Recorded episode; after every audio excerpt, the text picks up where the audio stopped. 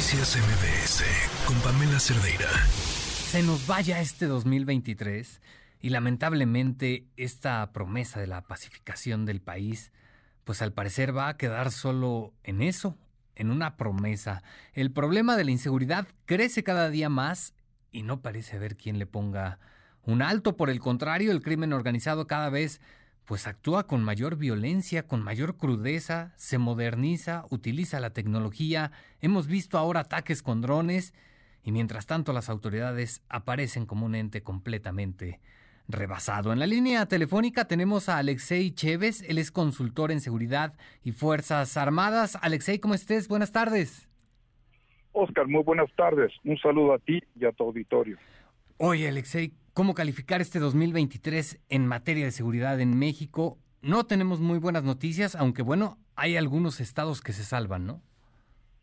Afortunadamente, cada vez son menos los estados que se salvan, pero yo te diría que este 2023 y lo que queda del próximo año va a ser eh, los años donde se nos cayó el, el mito de los abrazos no balazos y el mito de la seguridad cada día las imágenes que vemos, las masacres, eh, el control que tiene el crimen organizado en municipios, en poblaciones, etcétera, en muchas partes del país, cada día es más grave, cada día es más difícil ocultar al gobierno eh, federal lo que realmente está sucediendo en materia de seguridad. ¿En qué se ha fallado, Alexei? Los indicadores en general van cada día más al alta. Este año vamos a acabar con más de 30 mil homicidios, va a ser el tercer año consecutivo donde vamos a tener más homicidios, sin contar los 40 mil desaparecidos que van en esta administración. De los números en los delitos de alto impacto cada día son más grandes. Tenemos un poco de, eh, de esperanza en secuestros, han bajado, en robo de vehículos, pero todo lo demás vamos definitivamente al alta y el gobierno lleva todo este sexenio y va a acabar sin admitir que la estrategia que plantearon ellos no funcionó. Ahora ya ya falta poco para que termine esta administración. Ya pedir un cambio en la estrategia, la verdad es que ya parece innecesario, ¿no? Y, e innecesario e inútil. Yo te diría que incluso si el nuevo presidente o presidenta de la República diera un bandazo completamente opuesto a la estrategia o pseudoestrategia que tenemos hoy, nos va a llevar como mexicanos más de un sexenio, más del sexenio que viene echándole todas las ganas, volver a recuperar la paz. Al final de cuentas, esta administración va a heredar pues una papa caliente en materia de seguridad es que la papa no es caliente, está hirviendo y, se está quemando, está en, llamas.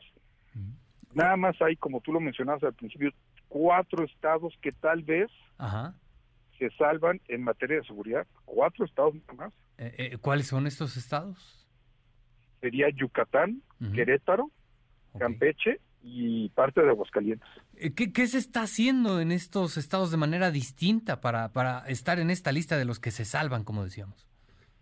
Bueno, Yucatán tiene una, situación geográfica muy especial e independientemente de lo que tiene Yucatán es que ha invertido en seguridad y sigue siendo los mismos mandos repetidamente eh, administración tras administración. Entonces se ha consolidado una, una policía bastante profesional, se ha consolidado una estrategia que les ha llevado tiempo, pero lo han logrado Querétaro igual, Querétaro es un estado que ha invertido muchísimo dinero en la capacitación y el equipamiento de sus eh, elementos, Campeche igual, y Aguascalientes también está, está formando muy buenos cuadros policiales, porque además hay una, hay una cosa muy importante de estos cuatro estados, no dejan la, la tarea de la seguridad al gobierno federal, ellos asumen propios la seguridad de sus estados, no no están dependiendo de lo que haga o no haga la Guardia Nacional o el Ejército Mexicano y eso les ha ayudado mucho.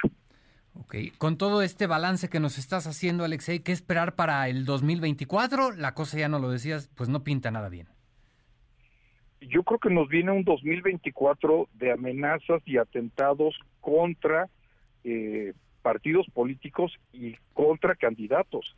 Hay que recordar que estas organizaciones criminales ya están en una posición en esta administración donde ellos en algunas poblaciones y municipios dictan y determinan quién asume y quién no asume el poder. Entonces viene una un juego de vencidas entre el gobierno federal y estos grupos criminales para ver si logran o no logran poner a los candidatos afines a, a sus empresas criminales. Híjole, ya veremos. si no, pues ya sabemos el resultado, los van a matar. Claro, claro.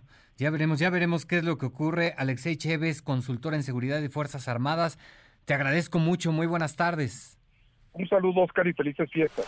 Noticias MBS con Pamela Cerdeira.